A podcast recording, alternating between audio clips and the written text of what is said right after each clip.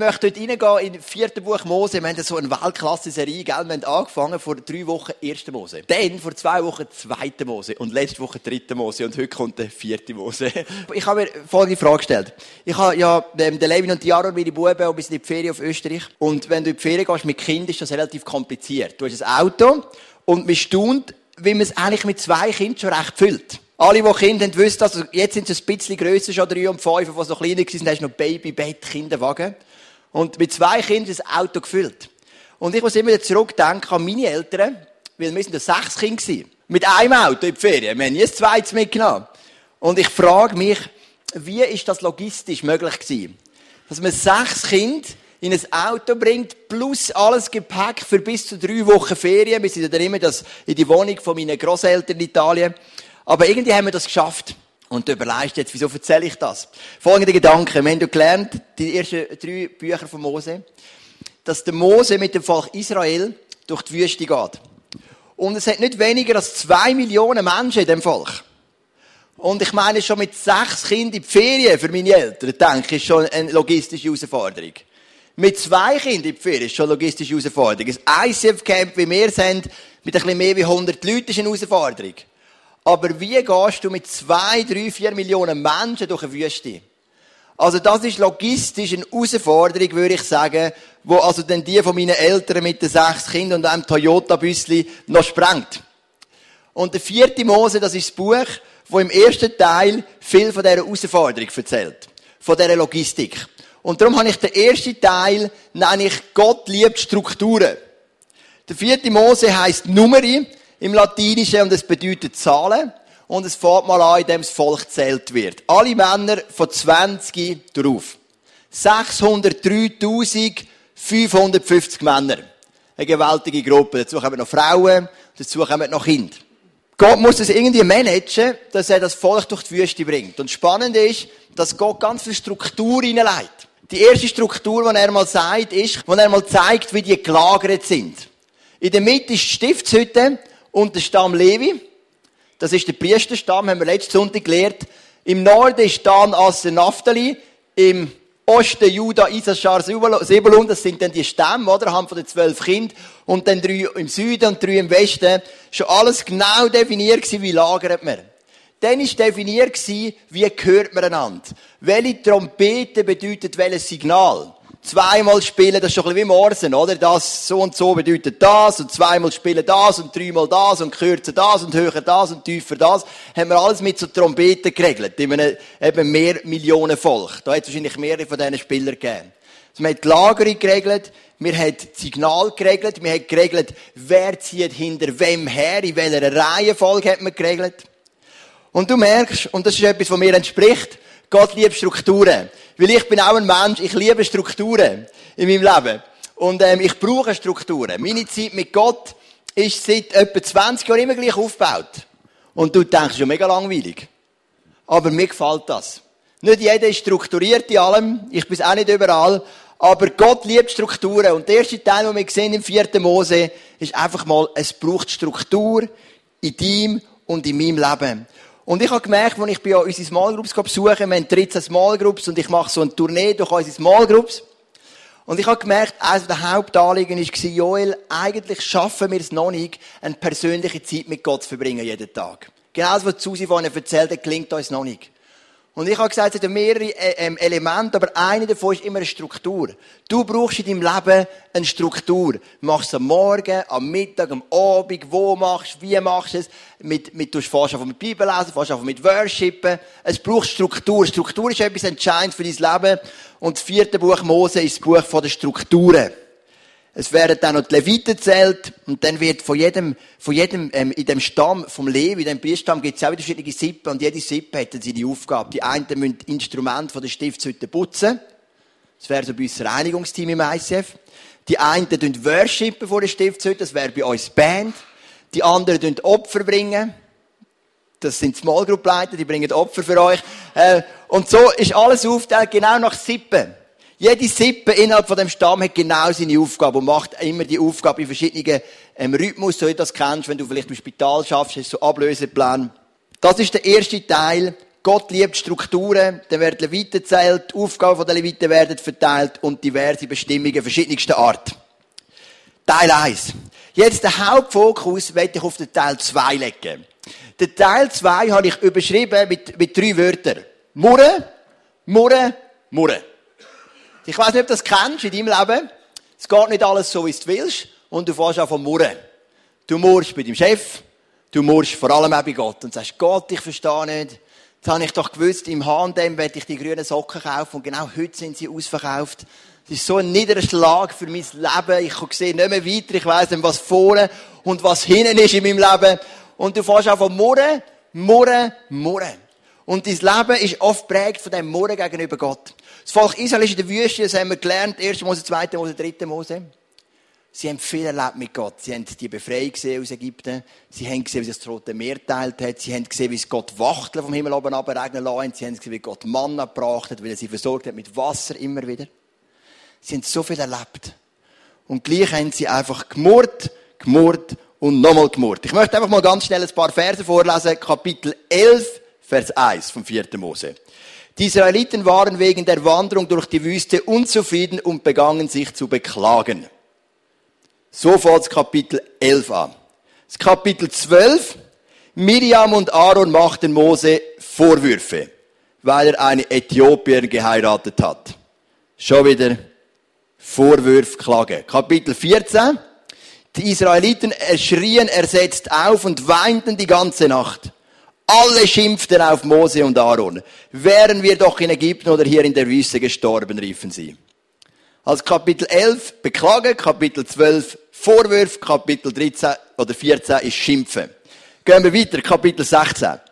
Der Levit Korach, ein Sohn Jitschars aus der Sippe Kehab, wollte das Volk gegen Mose aufhetzen. Drei Männer vom Stamm Ruben schlossen sich ihm an. Datan und Abiram, die Söhne Eliabs und On, ein Sohn Pelets. Sie brachten 250 Israeliten auf ihre Seiten. Führende und einflussreiche Männer. Jetzt haben wir beklagen. Jetzt haben wir Vorwürfe machen. Jetzt haben wir schimpfen. Jetzt haben wir noch einen Aufruhr. Also, ich weiß nicht, aber Leiter von dem Volk Israel ist jetzt nicht so mega positiv zu dieser Zeit, oder? Gehen wir noch weiter im Kapitel 17. Am nächsten Tag machten Israeliten Mose und Aaron schwere Vorwürfe und riefen, ihr habt Menschen umgebracht, die der Herr erwählt hat. Das ganze Volk stellte sich gegen sie. Jetzt gehen wir noch in Verschwörung rein und gegen stellen und Schimpftiraden. Das ist Daily Business gewesen. Es hat gut angefangen in dieser Wüste, aber irgendwann ist so der Wurm drin. Murren, murren, beklagen, schimpfen, Vorwürfe machen. Und wenn du der Mose bist, der Aaron, die Crew, und du hörst es von morgen früh bis zum Abend spät. Und die Bibel, sogar das Neue Testament im Korintherbrief sagt uns, das Volk Israel, das hat nichts anderes gemacht, oftmals als Murren, Murren und wieder Murren. Und du siehst, es passiert zwei Sachen. Es ist für dich nicht positiv, wenn du dich immer als negativ erinnerst. Und es ist auch für die Führung nicht positiv. Murren, Murren, Murren. Und aus dem Abschnitt Murren, Murren, Murren lernt man drei Sachen. Drei Lektionen werde ich dir mitgeben. Lektion eins ist, Gott hat kein Problem mit verständlicher Angst aber er hasst unbegründetes Murren. Die Bibel ist voll von Menschen mit verständlicher Angst. Der Gideon sagt Gott, ich kann das Volk nicht führen, ich bin schwach und Gott versteht das und gibt ihm Mut. Wir haben ähm, Israel, wo in, wo in die Schlacht zieht und sie beten zu Gott, weil sie Angst haben. Wir haben die ersten Christen, die sagen, Gott, wir mögen das Evangelium nicht weitergeben, gib du uns Kraft. Gott hat kein Problem mit, mit, mit verständlicher Angst. Vielleicht hast du ein wichtiges Gespräch im Geschäft und du hast Angst davor. Vielleicht hast du irgendeinen Konflikt, willst Versöhnung einleiten, du hast Angst davor. Angst ist okay. Die Bibel sagt es 365 Mal in der Bibel steht, fürchte dich nicht. Genau für jeden Tag einisch. Gott hat doch kein Problem mit verständlicher Angst, aber er hasst unbegründetes Murren. Was ist unbegründetes Murren? Unbegründetes Murren ist, wenn wir die Versorgung von Gott immer wieder erlebt haben und dennoch nichts lernen daraus. Und jedes Mal wieder murren meine, schau mal an, eins der Zentralschweiz, unsere Geschichte mit unseren Locations. Gott hat uns in Zug eine fantastische Location gegeben, in Luzern. Immer wieder haben wir Not gehabt, in Luzern weniger wie in Zug. Immer wieder haben wir gebetet, immer wieder hat Gott etwas geschickt. Jetzt sind wir in einer mega komfortablen Situation. Aber nehmen wir mal an, wir müssen hier raus, was ja nicht wird passieren. Und wir würden murren und murren und murren. Und dann würde Gott sagen, hey, was ist mit euch los? Ich habe euch doch immer versorgt. Ihr habt doch immer genug gehabt zum Leben. Ihr habt immer eine gute Location gehabt. Gott hat dich doch immer versorgt. Gott hat kein Problem mit begründeter Angst. Aber er hasst das unbegründete Murren. Und das Murren ist gekommen gegen jeden und gegen alles. Es gibt eine Geschichte in dem vierten Mose. Das ist die Geschichte der Kundschafter. Israel hat die zwölf Stämme und man hat aus jedem Stamm einen Mann genannt und gesagt, geht auf Jericho, geht das Land anschauen, wir werden erobern. Die zwölf Männer sind gegangen und die sind zurückgekommen. Und der Mose hat gesagt, gebt den Lagebericht, erzählt uns, wie es aussieht. Und sie hat gesagt, es sieht fantastisch aus. Es ist wirklich, wie ihr gesagt das Land, wo Milch und Honig fließt. Es hat riesige Trauben. Sie haben sogar Trauben mitgebracht. Es hat Früchte. Es ist wunderschön, eine schöne Landschaft. Es ist fantastisch. Aber dann haben sie eine Pause gemacht, zehn von diesen zwölf, und haben gesagt, wir werden das Land nie einnehmen können. Dort hat es Riesen. Und wir sind klein. Die Städte sind äh, befestigt. Die Stadtmauer von Jericho war zwölf Meter hoch. Wir haben keine Chance. Es ist unmöglich. Zehn von zwölf haben gesagt, wir werden nicht dort reinkommen. Und dann sind zwei aufgestanden, Kaleb und Josua, und haben gesagt, wenn Gott mit uns ist, dann werden wir dort reinkommen. Wer hat das Rote Meer teilt? Wer hat die Plagen geschickt? Wer hat die Amalekiter besiegt? Es ist immer Gott der mit uns war. Aber wie reagiert das Volk Israel darauf? Zehn negative Stimmen gegenüber zwei positiven. Es ist die Entscheidung vom Volk Israel und ich möchte die Reaktion vorlesen. Aber die Israeliten schrien steinig sie. Also nicht die zehn übrigens, sondern die zwei positiven haben es steinigen. Und der Mose und der Aaron, sie haben gesagt, wir haben keine Chance. Zehn Kundschaften kommen zurück und ihre Aufgabe wäre nur ein Lagebericht gewesen. Nicht sagen, ob sie einnehmen oder nicht. Das wäre nicht ihre Aufgabe gewesen.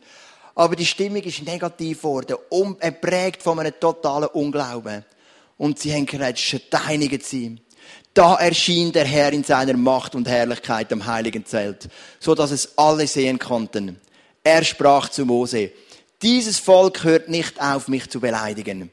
Wie viele Wunder habe ich vor ihren Augen getan und sie vertrauen mir noch immer nicht. Gott ist irgendwann nicht mehr easy. Wo das Volk Israel das erste Mal kam, hat gesagt, wir haben Hunger, hat Gott easy reagiert. Er hat gesagt, verstehe ich, hat ihnen Mann gegeben. Er hat, er hat Verständnis, aber er hat auch eine Geduld, die mal zu Ende ist, wenn du und ich immer murret, murret, murret und uns beklagen. Und da kommt die Herrlichkeit von Gott und Gott wird wütig und sagt, hört auf mich immer und immer zu beleidigen. Wie viel Wunder habe ich vor deinen Augen da? Und du vertraust mir immer noch nicht. Wie viel Wunder hat Gott vor deinen Augen tun und du vertraust ihm noch nicht? Wo kommt das Murren immer wieder auf? Und dann heißt es ein bisschen später in dem Kapitel, weil ihr euch gegen mich aufgelehnt habt, werde ich, werdet ihr niemals in das Land kommen, das ich euch mit einem Eid versprochen habe. Das ist heftig. Nur Kaleb, der Sohn Jephunos und Josa, der Sohn Nuns, werde ich dorthin bringen und auch eure Kinder, die ihr schon in der Gewalt eurer Feinde gesehen habt. Sie werden das Land kennenlernen, das ihr nicht haben wolltet. Gott sagt, ihr werdet das Land nicht sehen. Die Kundschaft und das Volk vom Mord. 40 Jahre lang sind sie in der Wüste noch umgezogen, bis sie alle gestorben sind, die komplette Generation. Ihre Kinder haben es lang gesehen. Der Josua und der Kaleb auch. Der Kaleb ist mit über 80, haben wir auch mal eine Serie gemacht im ISF Luzern, ist er noch reingekommen und hat noch Riesen vertrieben. Der Kaleb hat 40 Jahre vorher gesagt, die Riesen werden uns nicht hindern. Und 40 Jahre später, das 80-jährige Mann, hat er sie selber vertrieben, höchstpersönlich. Das ist eine coole Geschichte. Gott hat kein Problem mit verständlicher Angst, aber er hasst das unbegründete Murren. Er will sein Reich, seine Gemeinde bauen mit Menschen, die Glauben haben, die ihm vertrauen, die die Versorgung ernst nehmen. Es gibt Leute hinein, zum Beispiel Reto Susi, sie führen das Zeugnisbuch, wo sie alle Zeugnisse hineinschreiben, was sie mit Gott erlebt haben. Nur aus dem Grund, dass das ihre Gedanken füllt und eben nicht das Schwierige und das Negative, was wir oft auch erleben. Das ist Lektion 1. Lektion 2. Gott stellt sich hinter die Leiterschaft. Immer wieder geht das Murren auf die Leiter los. Bis in die tiefste Ebene. Miriam ist die Schwester von Mose und der Aaron ist der Bruder von Mose. Und sie, sie morden das erst und sagen, wieso Gott redet schon nur zu Mose, wieso nicht mit uns? Und sowieso, der Mose hat eine fremde Frau, nicht vom Volk Israel, aber wir haben uns daran gehalten.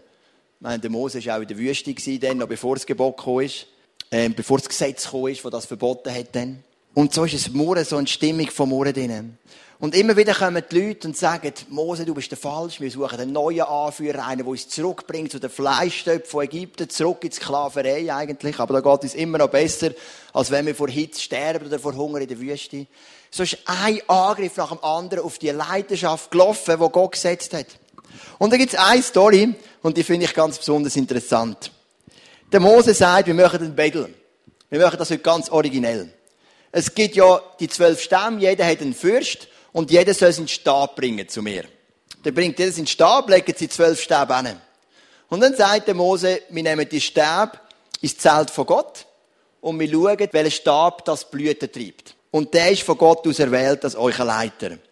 Und dann heißt am nächsten Tag ging Mose wieder hinein und tatsächlich, Aarons Stab hatte Blätter und Blüter getrieben und sogar Mandeln reifen lassen. Da brachte Mose die Stäbe aus dem Zelt und zeigte sie den Israeliten. Jedes Stammesoberhaupt erhielt seinen Stab zurück. Dann sprach der Herr zu Mose, leg Aarons Stab wieder vor die Bundeslade und bewahre ihn dort auf. Wenn sich die Israeliten wieder einmal gegen euch stellen, dann zeigt ihnen den Stab, um sie von ihrer Auflehnung abzubringen und so ihr Leben zu retten. Noch ganz interessant, der Stab kommt nachher in die Bundeslade. In der Bundeslade jetzt nur drei Sachen. Die zehn Gebote, Krug voll Manna und der Stab vom Aaron. Und der Stab vom Aaron ist eine Erinnerung dran. Gott stellt sich zu der Leiterschaft. Das ist die zweite Lektion, wo immer der Mose attackiert wurde, ist der Aaron oder Miriam, hat sich Gott dahinter gestellt.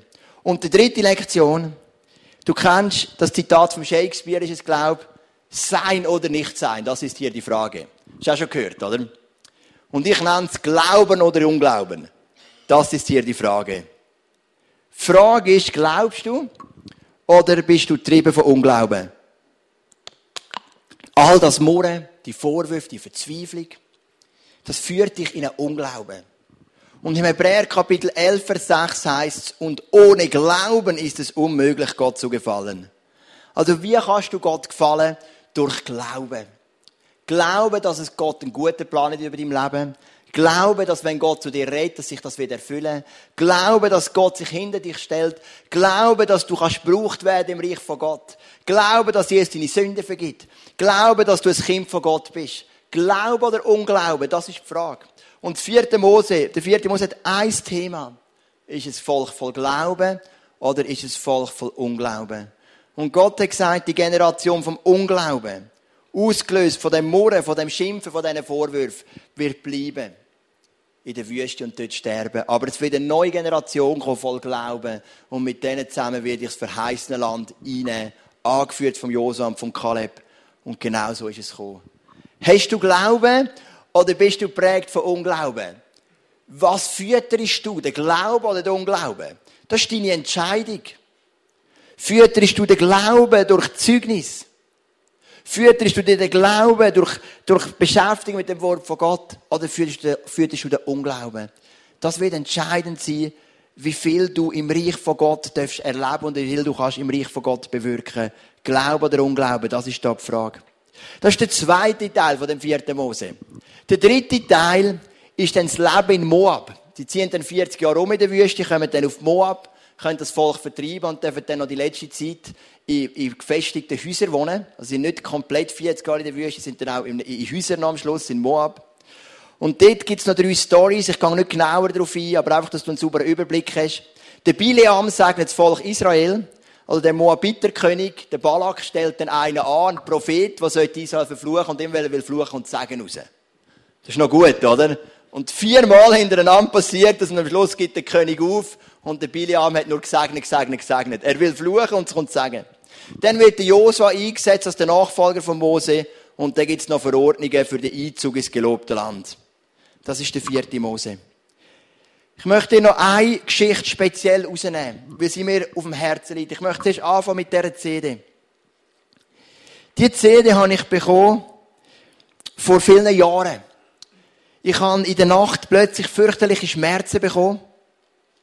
In meinen Beinen, in meinem Rücken. Ich konnte auf der Matratze liegen. Ich bin lieber auf der harten Boden gelegen, weil alles, was so ein bisschen weich hat mir noch mehr Schmerzen gegeben. Ich habe plötzlich Stöcke gebraucht. Und es hat diverse Untersuchungen gebraucht, um herauszufinden, dass ich eine Krankheit habe namens Morbus Bechterew. Habe ich auch schon erzählt für die, die schon länger dabei sind. Morbus Bechterew, eine unheilbare Krankheit. Wir haben die meisten von Luzern übrigens auch andere Leute, die genau die gleiche Krankheit haben.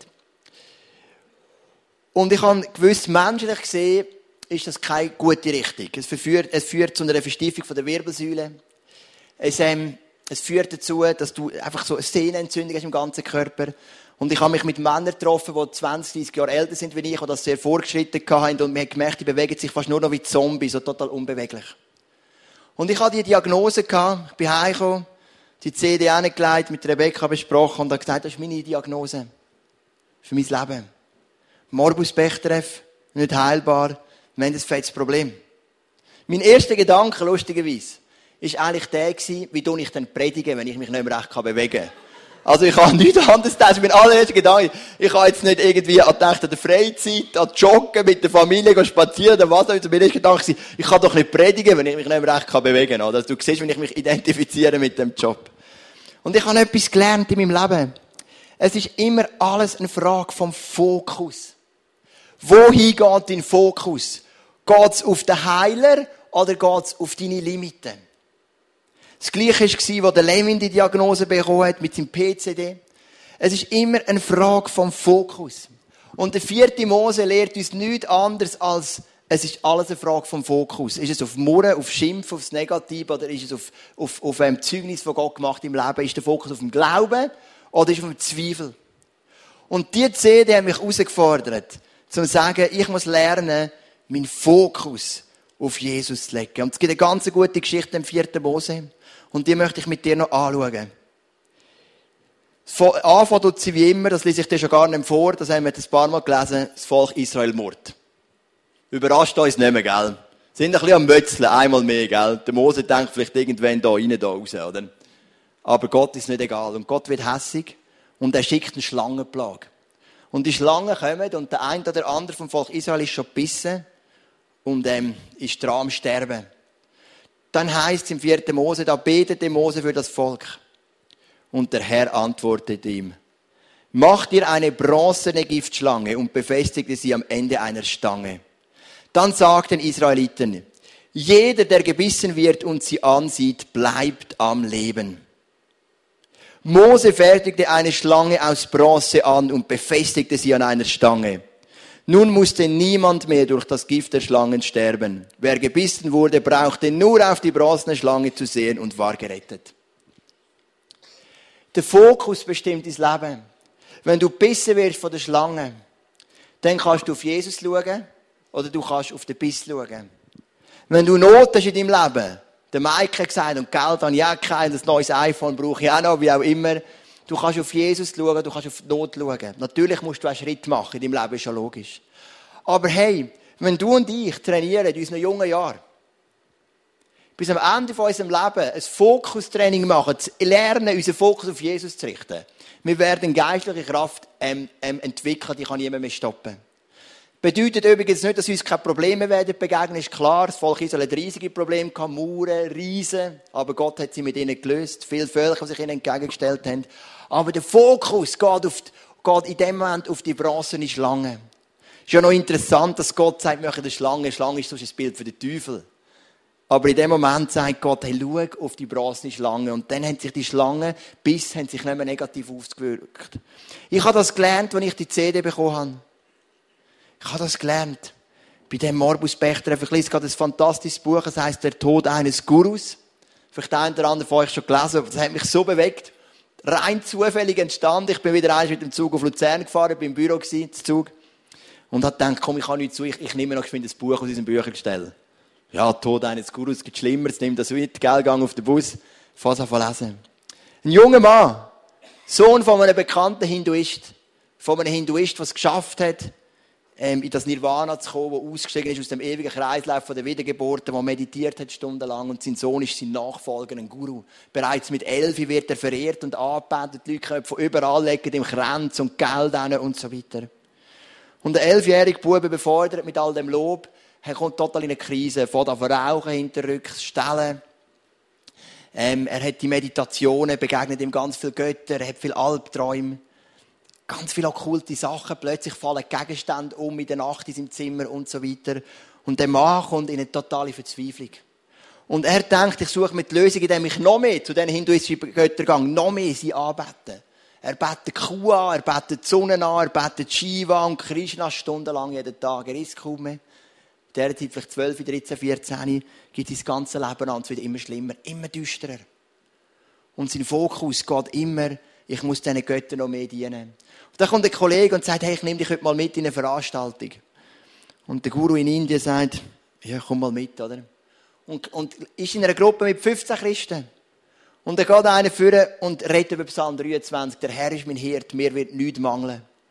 Und der Guru wird so berührt von diesen Worten und sagt, das suche ich ja immer. Ich, ich, ich suche doch jemanden, wo mir nichts mangelt. Ich habe nur Mangel in meinem Leben. Und je mehr ich mich investiere in die Meditation, umso mehr wird der Mangel. Er führt mich auf frische Weide.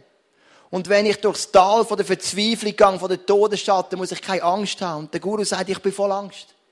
Und dann heißt Güte und Treue werden bleiben mein Leben lang. Und der Guru sagt, das erlebe ich nicht von dem. Ich, ich erlebe keine Treue und keine Güte. Und am Schluss sagt der Prediger, der Inder, sagt, und wer wird Jesus annehmen, soll jetzt vorne kommen. Und der Guru geht vorne auf die Knie. Unter Tränen übergibt sein Leben Jesus. Hat dann später in der Schweiz in einer Gemeindebewegung mitgeschafft. Ein interessanter Mann. Dein Fokus bestimmt dein Leben.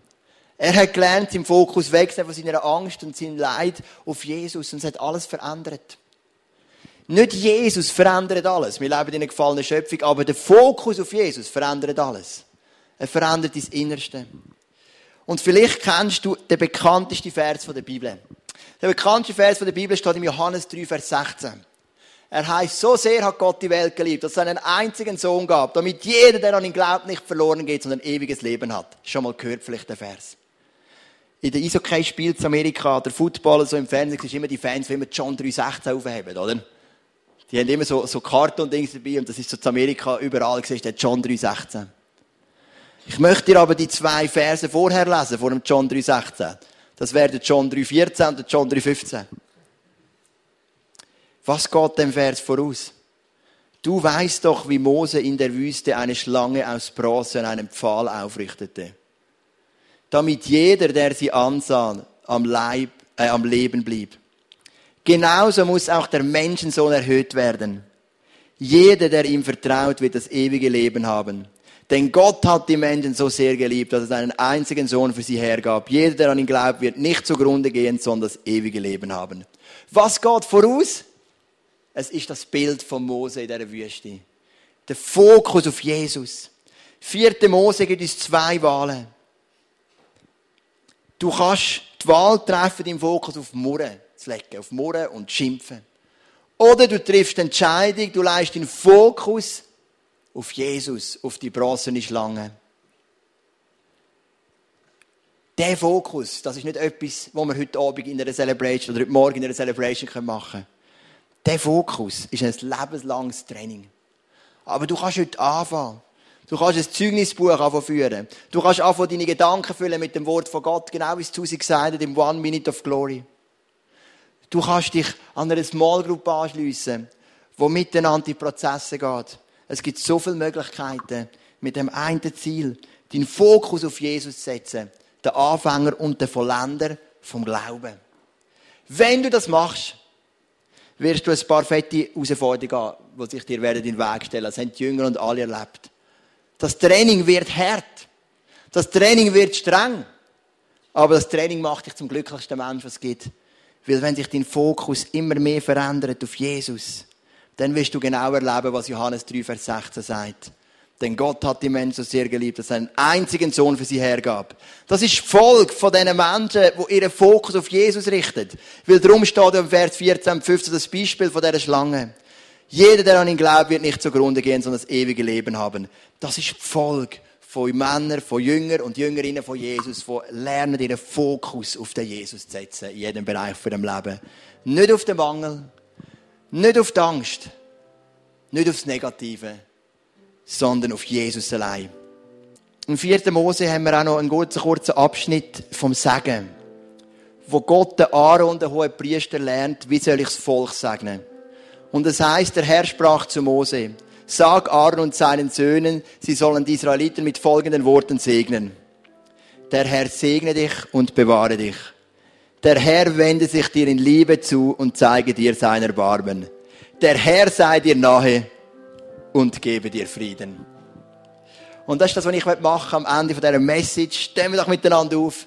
Ich möchte dich segnen mit dem Segen vom Aaron, damit du und ich lernen, unseren Fokus auf den Jesus zu haben und nicht auf die schwierigen Umstände.